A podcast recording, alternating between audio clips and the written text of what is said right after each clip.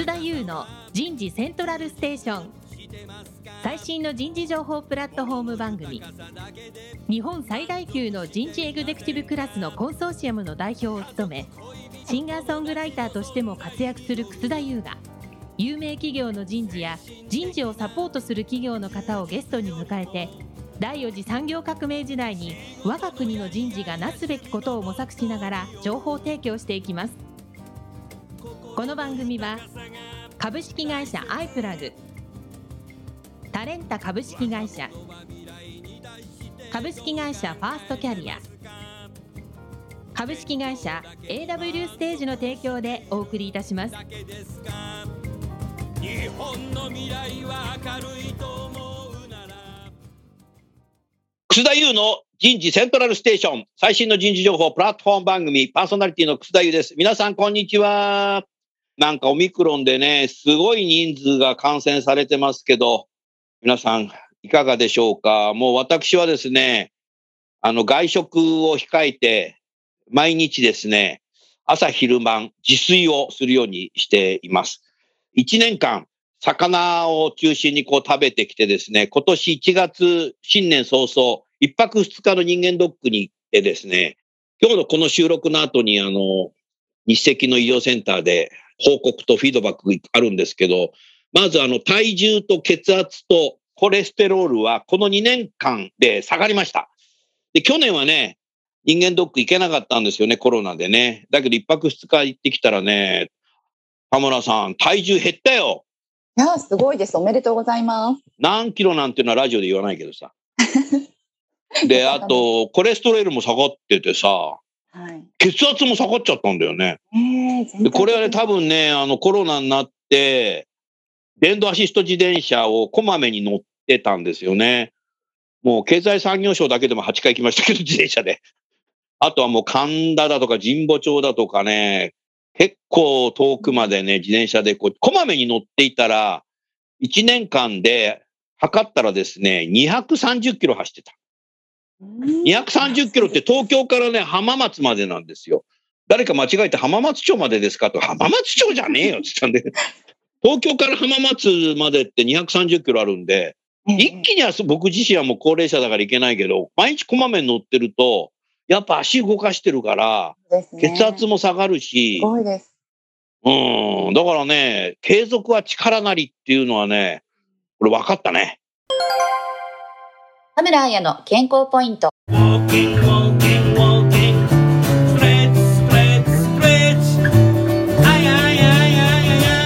加齢が招くフレイルとは？フレイルとは虚弱を意味し、健康な状態と要介護状態との中間。加齢に伴い心身が衰えた状態のことです。フレイルの構成要素として、身体的フレイル、精神心理的フレイル、社会的フレイルの3つの要素があると言われています。社会的フレイルは、ロコモティブシンドロームやサルコペニアなど、身体的に弱ってしまった状態のこと。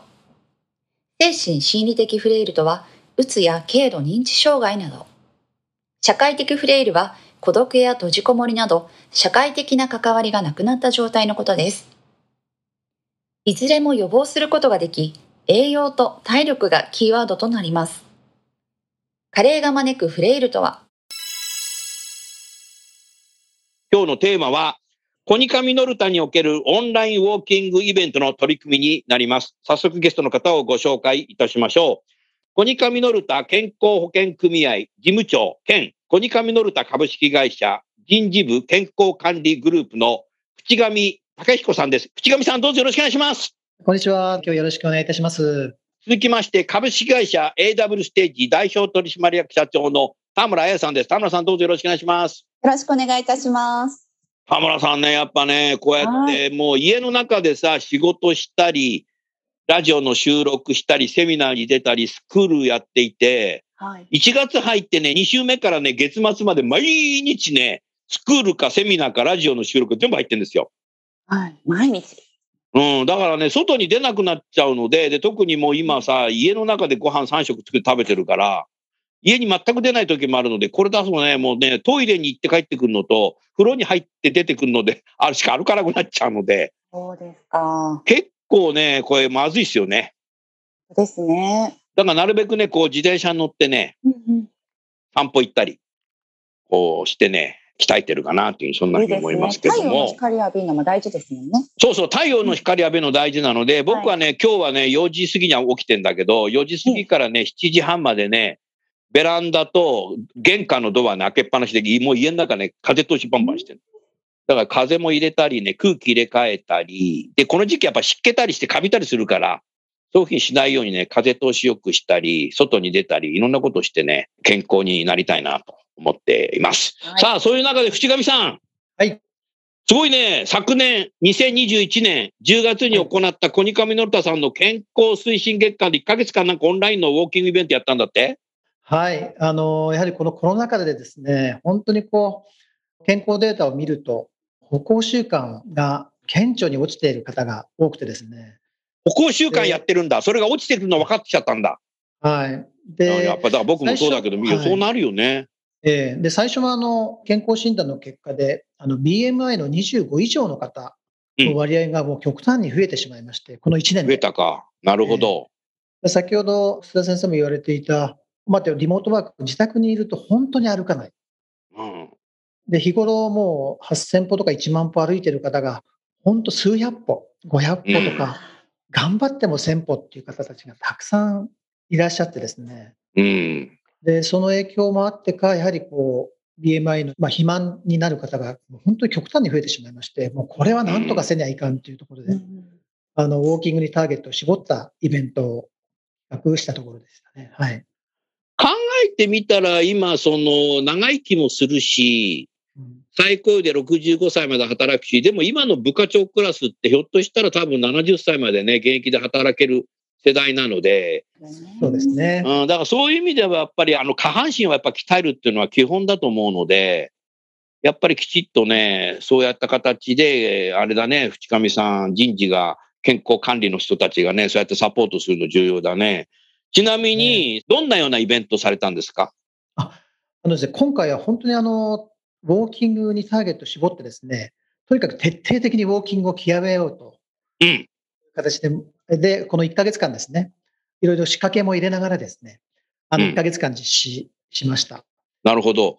10月1ヶ月間ってさ、どんどんさ、葉っぱがさ、はい緑から黄色になり赤くなっていく、紅葉するので、毎日歩いていると、あら、紅葉してきたわって言って、早く紅葉したとこはこう上から葉っぱが落ちてくるし、地面に落ちるし、はい。10月の1ヶ月間って結構さ、寒くもない、暑くもない、心地よくさ、はい歩けるので、1年間通じたらなんか、すごく田村さんいいんじゃないのこの時期って。ね、すごいいい季節ですよね。んはいすごいな、そういうの計画したっていうことは。もうかなりな社員の方が参加したの？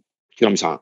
はい。えっ、と、今回はですね、これ、まあ、過去最高の人数だったんですが、えー1000名を超える方がですね、社員1000名が参加したんだ。はい。で、すごい。グループ全体の従業員の比率からすると、まあ、8%といってまだまだ低い数値ではあるんですけども、この1000名を超えたっていうのは過去ないですね。おー。はい大体平均1人1日何キロぐらい歩いてんの？まあ、よくアクティブユーザーっていう形で、まあ、よく歩く人で、えっ、と、コニカミノルタの平均でいくと、大体7000から8000歩の間ですかね。おい、でも7000歩いたら結構歩くよね。はい。で、もう歩く人は1日もう3万歩、4万歩。おそれはちょっと逆に歩きすぎかもしれない。はい。でも平均して大体7000から8000歩っていうところの、まあ、データが出てますので、うんまあ、そういった意味では、1日8000歩をなんとか目指していければなって今考えてます。はい。7000歩歩く人が1000人いたら、700万歩だよ。はい。この700万歩を人事がやらなければやらない。うん。で、やることによって1日700万歩も歩い社員全体でね。はい。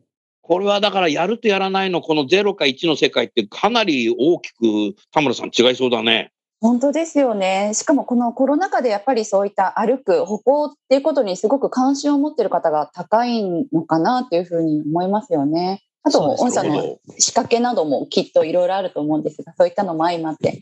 田村さん、そうすると、そういうさ、コニカミノルタさんのウォーキングの月間の中で、はい。AW ステージとしてはどんなことをお手伝いさせていただいたの、あはい、当社ではオンラインでのウォーキングセミナーを実施させていただきました。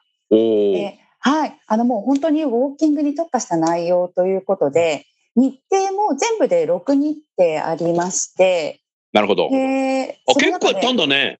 で、その中でもすごいのが、お昼開催、夕方開催、そして夜開催の3部制だったんですよね。あ、そうすると集まりやすい人はその時間に集まってくれればいいんだね。そうなんですよね。で、その中でもう姿勢のこととか、歩き方の基礎のウォーキングフォームの話だとか、あと、より効率よく脂肪を燃焼させるための歩き方だとか、全部6回テーマを分けて、ああ、なるほど。はい、ちょっとずつステップアップするような感じで、もう結構細かく一緒に体を動かしながら、あの、ウォーキングを学んでいくというセミナーを実施させていただきました。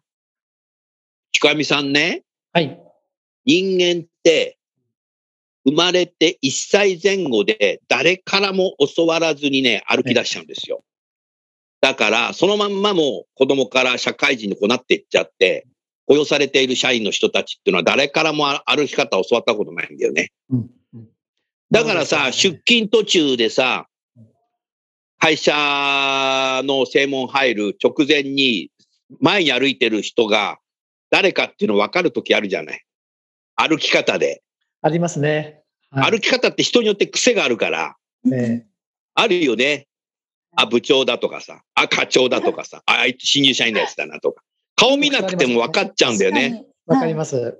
これはやっぱ歩き方の癖、多くは癖ですよね、多分ね。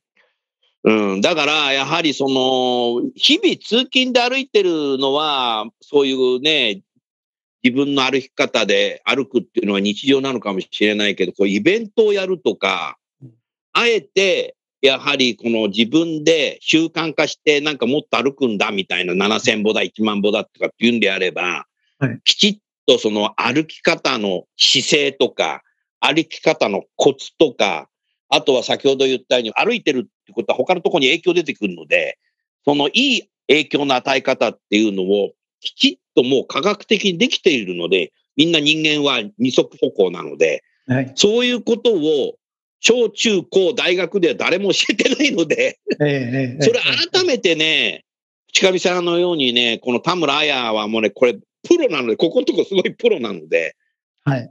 教えるっていうのはね、やっぱすごいよ。それで、あの、今回は、あの、そういうこともあって、あの、一応、その1ヶ月間を、こう、ストーリー立ててうん、企画したんですけど、はいまずその、1週目をですね、あの、基礎作りですね。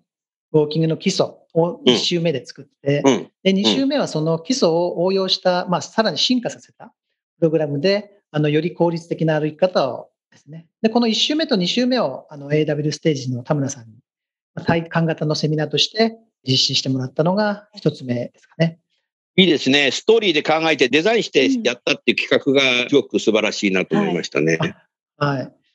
そしてその前半であの学んだことをこの3週目は極めていこうということで、あのまた後ほどご紹介させていただくかもしれませんが、あの東京都健康長寿医療センターの青柳幸俊先生にですね、はい。あの招いて、この専門家からの視点でのセミナーも開催して、いいでね。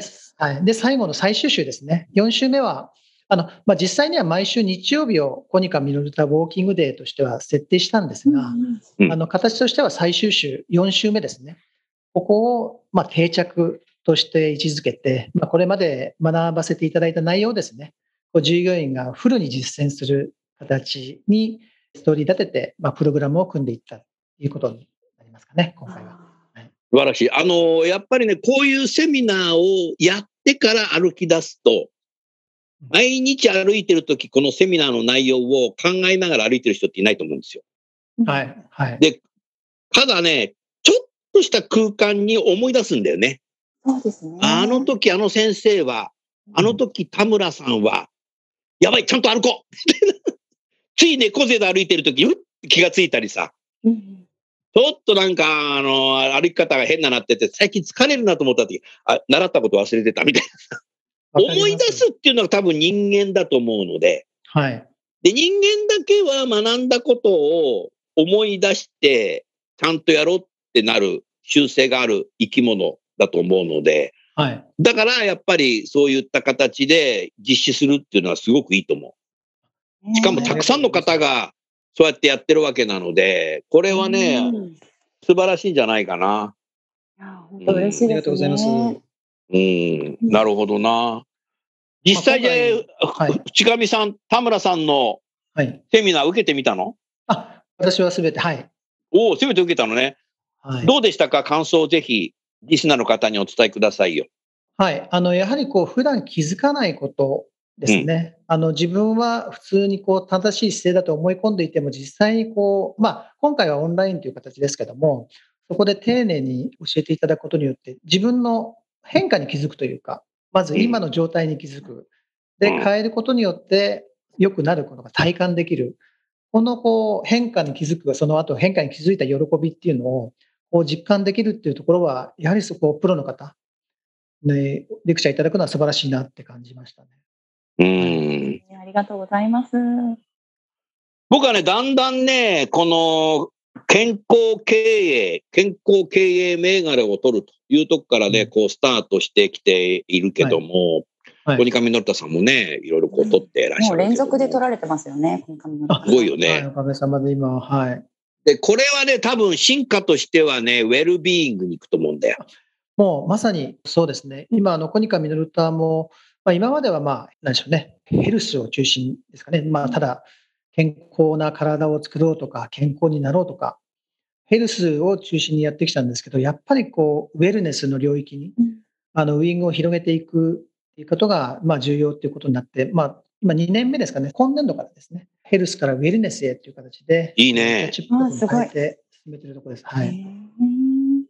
あの、まあ、ウェルビングって一言で答えてくださいって言った時は、僕は、身も心も健全って。うーん。言ってるね。身も心も健全だとね、幸せにいけるんですよ。そうですね。はい。ただ、幸せかどうかっていうのを科学的に見ることってできないと思うんだよね。はい。僕はね、くだらないんだけど、幸せかどうかって死ぬ直前にどうよぎるかなんだよな。うん。うんだから死ぬ直前のパルスサーベイの結果なんですよ。だから死ぬ直前がいつかわかんないからデータ取れないし、幸せかどうかって本音と建前で答える人が多いと思うので、そうですね。私幸せよって言った後に本当は不幸せなのよねっていうのがこれ本音と建前だと思うし、私ね、本当もう幸せじゃないのって言ってる人がなんかさ、幸せそうに言ってたりするので、だから幸せかどうかっていうのはあまりね、科学的にはね、これわかんなくてさ、うんそういうのなんか科学的になんかフレーム作ったりいろんな調査するやつは幸せなのかもしれないけど、やっぱり人生それぞれね、人生それぞれこう、人の生き方ってあるじゃないですか。うん、なので、その生き方、そのまあ健康観なのか、生き方なのか、いろいろこう、言葉ありますけど、やっぱりその方が、まあ本当最後ですね、どううん幸せだったかっていうところの感じ取れるか。やっぱりこう、ね、生きてるからこそこう喜びとか、まあ辛さもね、悲しみとかもいろいろ感じられるそうことそがあると思うんで、はい。う。うん。いいね。でもそういうウェルネスの方に行ったっていうのはさすがだね。一歩進んでる感じですよね。いやもう本当にこうあの、まあ、産業医、また産業保険スタッフですね、含めてあのはい方向性をしっかりと決めてうん進んでる、まあ、コニカミの歌の強みかなっても、強みの一つかなとは感じてますね。やはりね、僕はあの、淵上さんに以前も言ったことあるんだけどさ、はい。あなたのほら上司の彼、あ鈴田。スーサンさんにも言ったことあるけど、はい。大体元旦からさ、社会人駅伝やってる会社なんだよ、この。でしょもう大学駅伝の前日にやってんだよ。うんこれずっとやってんでしょもう何年も。そうですね、はい。もうすごいね、あやさん、元旦の日からさ、はい。毎年さ、社会人駅伝にさ、出てんですよ。で、そのさ、アスリートはさ、はい。実はさ、コニカミ取ったの、社員なんだよ、これ。こそうですよね。れがね、すごいよな。はい。うん。だからやっぱね、そういうさ、やっぱり走ったりすることとか、やっぱりスポーツアスリートをサポートしてる会社なので、はい。やっぱりうじ、そこが多分あるから、経営のコミットメントも、もしかしたら淵上さんやりやすいんだろうね。そうですね。はうんい。そういう意味では。だから経営陣も健康なんだよ、多分。そういう中でさ、はい。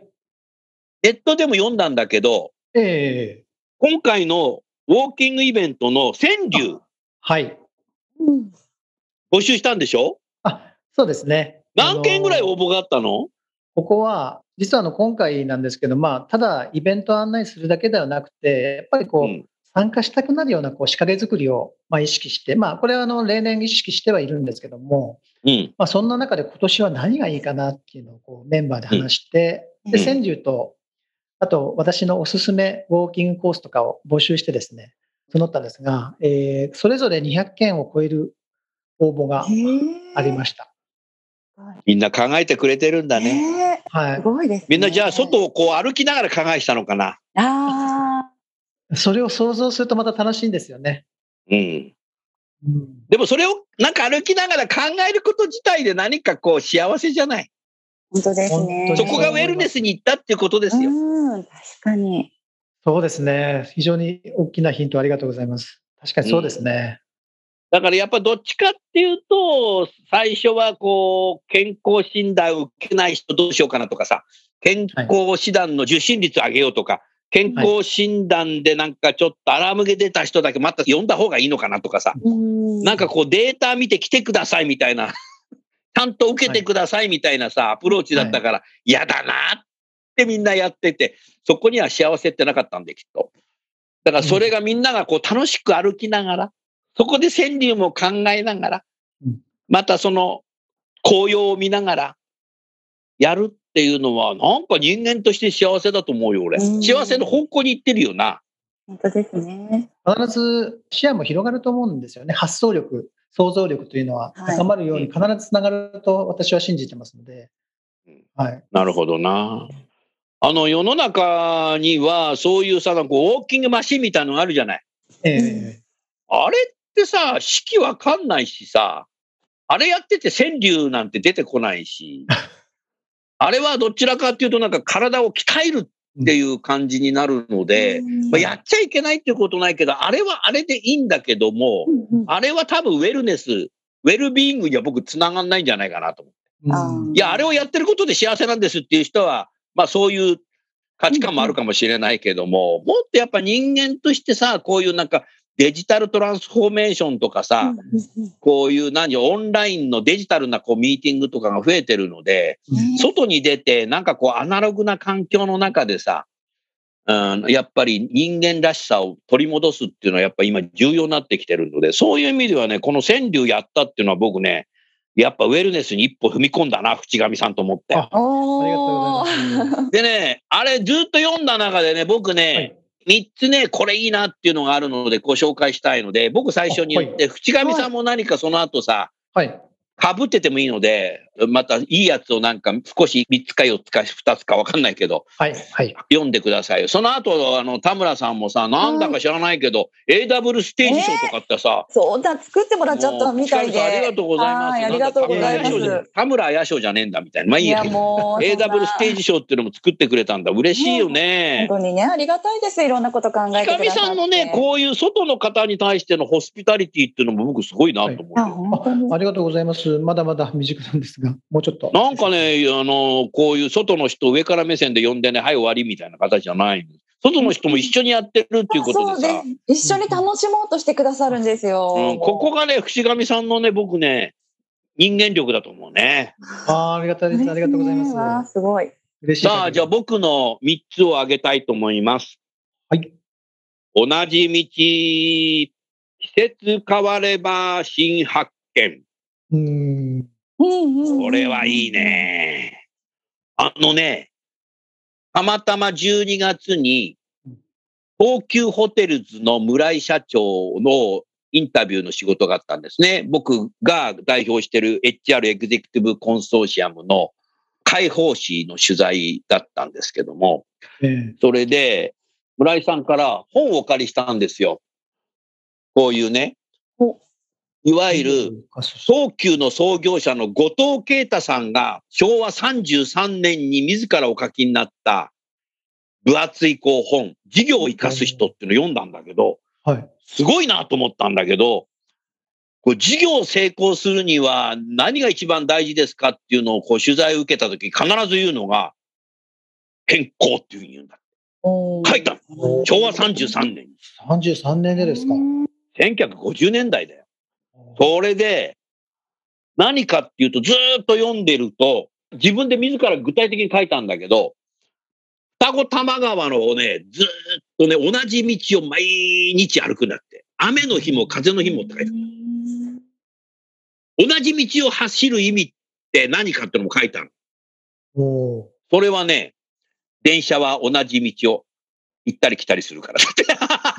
さすが東急電鉄だな。で、それでいいんだって。でもね、その後は書いてないんだけど、先ほどね、やっぱね、毎日同じ道歩いてても、新たな発見があるんだよ、きっとうん。四季だとかさ、そうですね。すれ違う人だとか。うんうんうんうん。だからね、まあ、毎日同じ道でいいんだって。うん、だからさ、そういうさ、有名なね、創業者、後藤啓太さんもそうだったんだ。やっぱ健康第一じゃないかできないんだっていうことと、毎日ね、歩いてるんだ。ウォーキングしてるんだよ、田村さん。うんまだ健康経営なんて言葉ないよ。そうですよウね。ェルビーイングなんてないよ。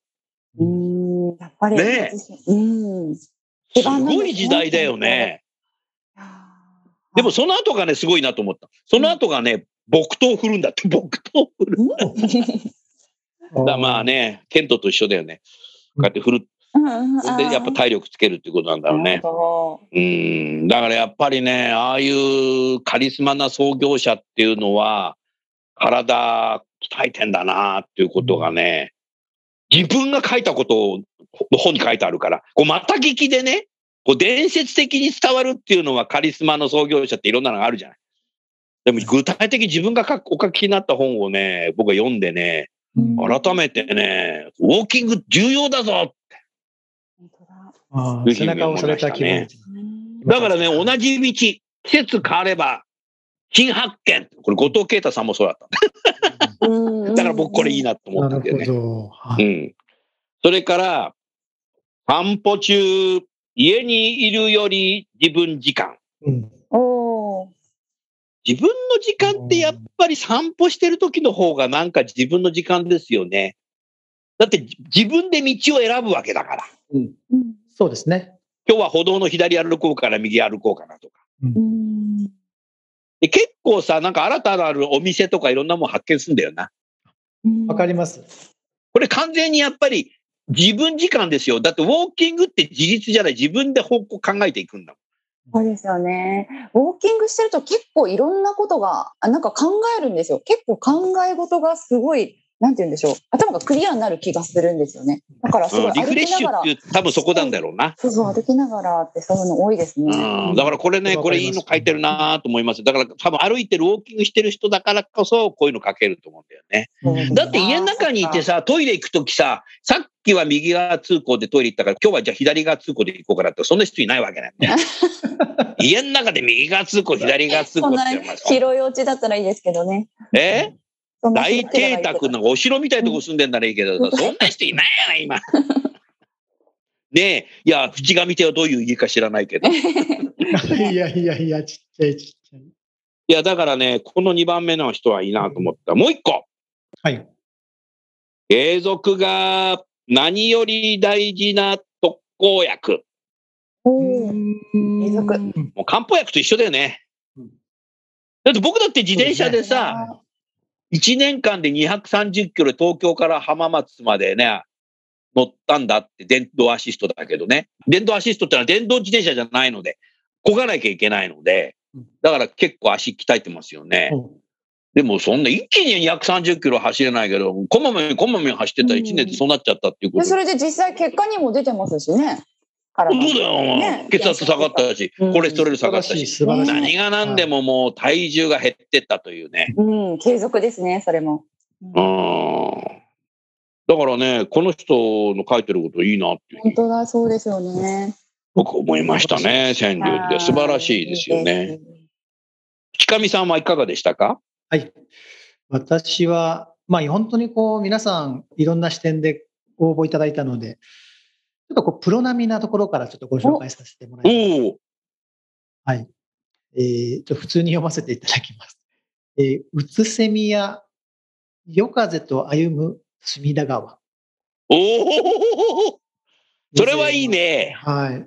もう本当にこう、ここのだけで取っとくのはもったいないぐらい、ああの、確かに。ここはどんどんオープンにしていこう、いきたいぐらいですね。うんうんこれはもうプロだね。えでした本当になかなか考えられないですね。ええ驚きでした。素すごい。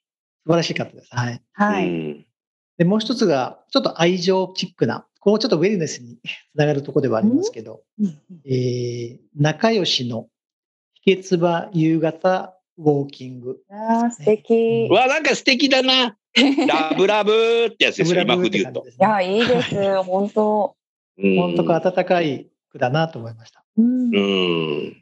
最後がですね、やっぱこのコロナ禍を影響してるなとはい。思ってるのが、コロナ禍で外出できず家散歩。おお、家の中でもはい歩くと。大邸宅に住んでんだね。でもここでもちゃんとこう意識を持っていただいてる方な当ですのかなね。と思って。はい。すごい一軒家だったらお庭歩けるしね。そうですね。はいうんマンションだとベランダ歩いてるのかな？ベランダは 洗濯干すときだけだな。うん、でも、でもそれもいいね。あいいですね。うん、これは多分だからこういうさ、パンデミックの時の限定的な考え方なので、うですねこれはだからなんていうかさ、時代背景だよね。あそうですね。もう確時代背景を表すことなので、5年後、10年後経った時、あの時代はさっていうやつのやり方だよね。はい今ならでは。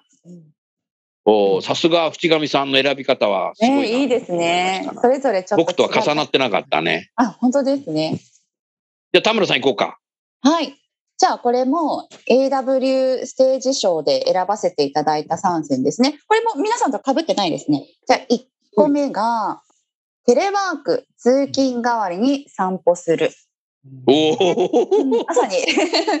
確かにそんなの通勤しないからね。通勤ないから数百本になっちゃうんですもんね。だからこそお散歩すると。僕さ、田村さんに言ったことあるけど、よくアメリカ遊び行ったりするときに、あれは2018年だったか19年だったかうん、あれはサンフランシスコ空港からだったか、ロサンゼルスのラックスからだったか忘れたけど、羽田まで戻ってくる間に、その飛行機の中で何歩歩くかなって測ったんですよあ、ー淵上さん。あの時、ね万歩計持ってて。飛行機の中で。うん。で、うんアメリカの西海岸、サンフランシスコだったかロサンゼルスかわからない乗って、うん羽田に着いた時に、降りる時に、見た。17歩だった。17ですか？10時間ぐらい飛行機乗って17歩しか歩いて何かっていうと、ちょうどその席が、斜め前がトイレだったんで、遠い席じゃなくて、トイレに近いとこだから、トイレ何回か行ってるけど、3、4歩でトイレ行けた。4歩ぐらいでトイレ行ったとこ。俺、これまずいなと思ったよ、俺。うん、怖いですね。グローバル化でさ、コニカミノルタさんも社員結構海外出張とかしてるだろうけども、はい。グローバル化って海外出張多くなると、飛行機に10時間とか8時間、ヨーロッパなんか行ったらもっと乗るので、うん。うんやべえなって、10時間で17歩ってい何やー、本当ですね。これエコノミー症候群ってなるの分かるよ。だからそうになっちゃうっていうそうですよね。だからそういうね、海外の仕事してる人こそね、歩かないとダメだよな。うんこういう人向けに何かあるといいですね。そういったなんか飛行機の中での運動対策。飛行機の中でみんなで歩けとかっても、機長に怒られるよ。えー歩くと難しいそう機です、ね。内の中で歩かないでくださいとか。ね、なんかみんなで全員で運動できればいいですね。機内の中で時間決めて。ななんかそういうのあだからやっぱりさ、なんていうの、飛行機乗った時にさ、必ずなんかそういうなんか空気出るやつがどこにあるとか、なんかこうピュッピュッとかってやるじゃない。ああいうのさ、なんかさ、こうなんか、こうなんかこうね、足動かすのとかストレッチ。体操とかさ、ねそういうのをやった方がみんなやるんじゃないの、こんなんだって。世界中みんな一緒だろうからさう。んうん。座ったまんまでもなんか足むくみ取ったりとかっていう、そういうのがあればいい。のになうんえー航空会社の人事の方も相当リスナーに聞いてますので、これを機会に、えっと、特にじゃあ LCC の方から進めてください。LCC の人事結構この番組聞いてるみたいそうですか。なんで、それやった方がいいよね。ね、なんかね、あるといいですよね。絶じゃああと2点だけご紹介させていただきますね。ウォーキング、同じコースも四季を楽しむ。うんこれさっきね、皆さんお話あったような、あの、似た感じの川柳ですね。あとああ、いいね、最後それもね。が、うん。最後もちょっとプロっぽい。未知の道、歩いて知れる街の息。おお、プロっぽい。プロっぽい。プロっぽいね。やっぱプロはプロっぽいのを選ぶんだな。プロはプロっぽいのもね。なやるほみんなすど。ごい、本当に レベルが高いものが多いですね。選ぶの迷っちゃいます文才があるね。うん素敵。うん。コニカミノルタの入社試験でそういうのもかかかるのかな？これかちゃんとしないと合格しませんみたいな。すごい人がいっぱいいるね。やっぱ優秀な社員が多いな。えー本素晴らしい。ね、こんな面白い取り組みもあって、本当に。ちがみさんね、僕ね、あの、はいアメリカに行くと必ず野球を見に行くんですよ。ええそれで、サンフランシスコジャイアンツはもう1971年から応援してんだけど、ええどうしても大谷翔平を見たいので、ロサンゼルスから Uber に乗って、約1時間ぐらいかな、アナハイムっていうとこがあるんですよね。で、アナハイムで大谷翔平見に行ったんですよ。えそしたらさ、え、ここの球場すげえなと思ってさ、外野のとこにさ、英語で、コニカミノルタって書いてあわあ、最高でする。ね。なんだここみたいな。ね、大きいんですよね。あそこに大谷ホームランで当てろみたいな。えそうですよね。もうみんな 全世界が見ちゃいますね、テレビ。あ結構だからね、空港でもね、アメリカはどこの空港だか忘れたけど、ララスベガスかな、ニューヨークかな、シカゴかな忘れたけども、着陸するとき、はい。着陸するとき窓側だとさ、ちょついちょっと見るじゃない。えええええコニカミノルタって看板があるんだよな。えうん あれいくら払ってんだよとかと思うんだけどさ。コニカミノルタか、アメリカすげえなと思いますよ。球場の中にコニカミノルタって出てるしさ、空港の中でさ、こう着陸するときにさ、外見てるとさ、コニカミノルターってこう、でっかい看板があってさう、んかなりやっぱりグローバル企業だなって思います。8割海外売り上げだから、だからね、アメリカとか行くとね、はい。看板もあるんですよ。うん大谷翔平もね、ホームラン打つとき見てるんですよ。おーだからやっぱグローバルに活躍するはいね、こう会社っていうのは、きちっとね、うん健康についても、やっぱり、ウェルネスの方に今行ってるけどね、なってくんだろうなっていうのがね、改めてね、看板だけじゃなくて、人材も。で、看板だけじゃなくて、あだって今回夜開催のセミナーも出向者向けがメインっていう感じだったんですかね出向者のためにもそういった時間を設けるっていうお話でしたよね。はい。あの、海外に出向されてる方も、海外の、そうか、不妊駐在員の人たち時差があるから、はい。参加できる、しやすい時間帯も設定してですね。企画自体がもうグローバルなデザインしてるじゃないですか。うん。なるほど。楠田優のヒューマンリソースミュージック。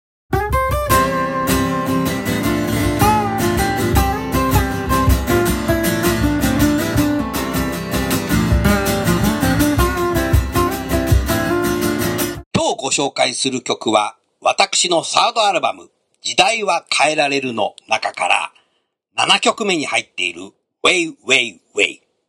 この曲は、今、企業の中では Way の浸透、理念の浸透、一生懸命やってらっしゃると思いますが、それをイメージした曲になります。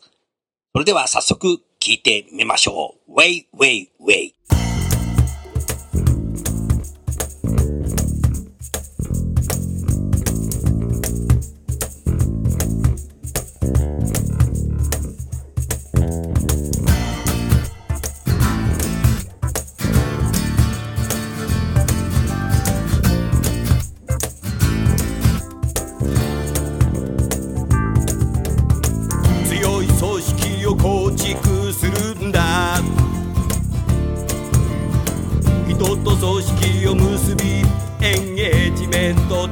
る。自分の言葉に置き換えて理解していますか？価値観の共有できてますか？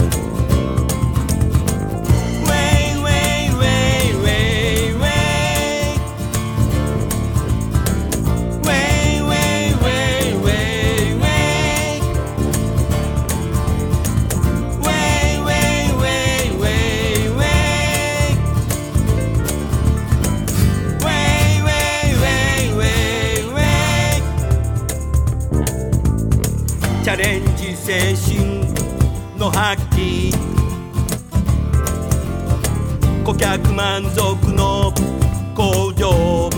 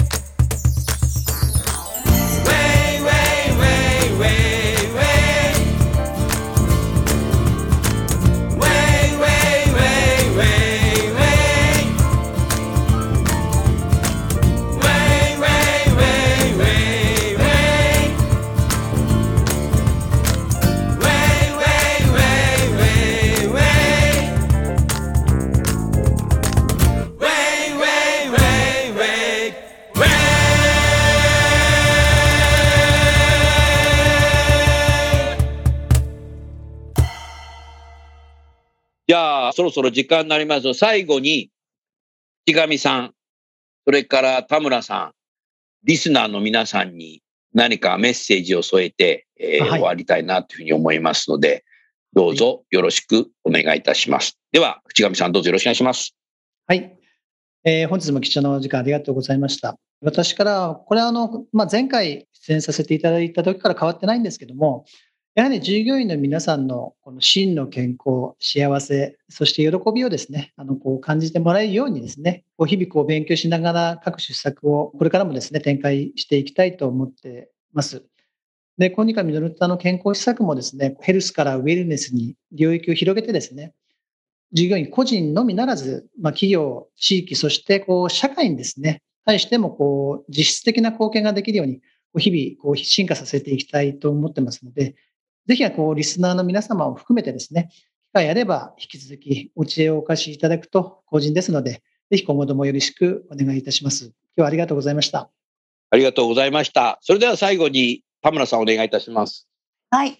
歩く機会というのは、やはりどうしてもこの先も減っていってしまうかと思うんですが、ちょっと外出てですね、たくさん歩かなくても、例えば姿勢良くして歩くとか、歩幅をいつもよりもあの大きくして歩くとかですね、ちょっとした意識を持つだけでも運動量変わってくると思いますので、まあ、できるだけじっとしている時間を減らしたり、体を動かす時間を少しでも作るということを意識して健康を維持していっていただければと思います。本日はどうもありがとうございました。ありがとうございました。リスナーの皆さん、あの、こういうようなウォーキングのイベントだとかね、あとはセミナーだとか、あとは e ラーニングもありますけども、ぜひですね、実施したいなという企業があれば、あぜひ、あの、AW ステージ田村屋にアクセスしていただければですね、各企業に合った形のご提案ができるんじゃないかなって、そんなふうに思いますので、どうぞよろしくお願いします。それでは最後にゲストの方をご紹介して番組を終わりましょう。コニカミノルタの淵上さん、AW ステージの田村さん、どうもありがとうございました。ありがとうございました。ありがとうございました。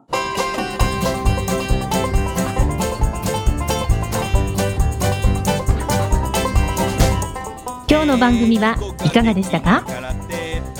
楠田優のサードアルバムの中から「輝け飛び出せグローバル人材」とともにお別れですこの番組は企業から学生に直接オファーを送ることができる新卒向けダイレクトリクルーティングサービスを提供する株式会社アイプラグワークハッピーな世の中を作るをミッションとし世界の HR テクノロジーを日本市場に展開するタレンタ株式会社。若きリーダーたちの可能性を引き出し企業と社会の成長に還元する株式会社ファーストキャリア。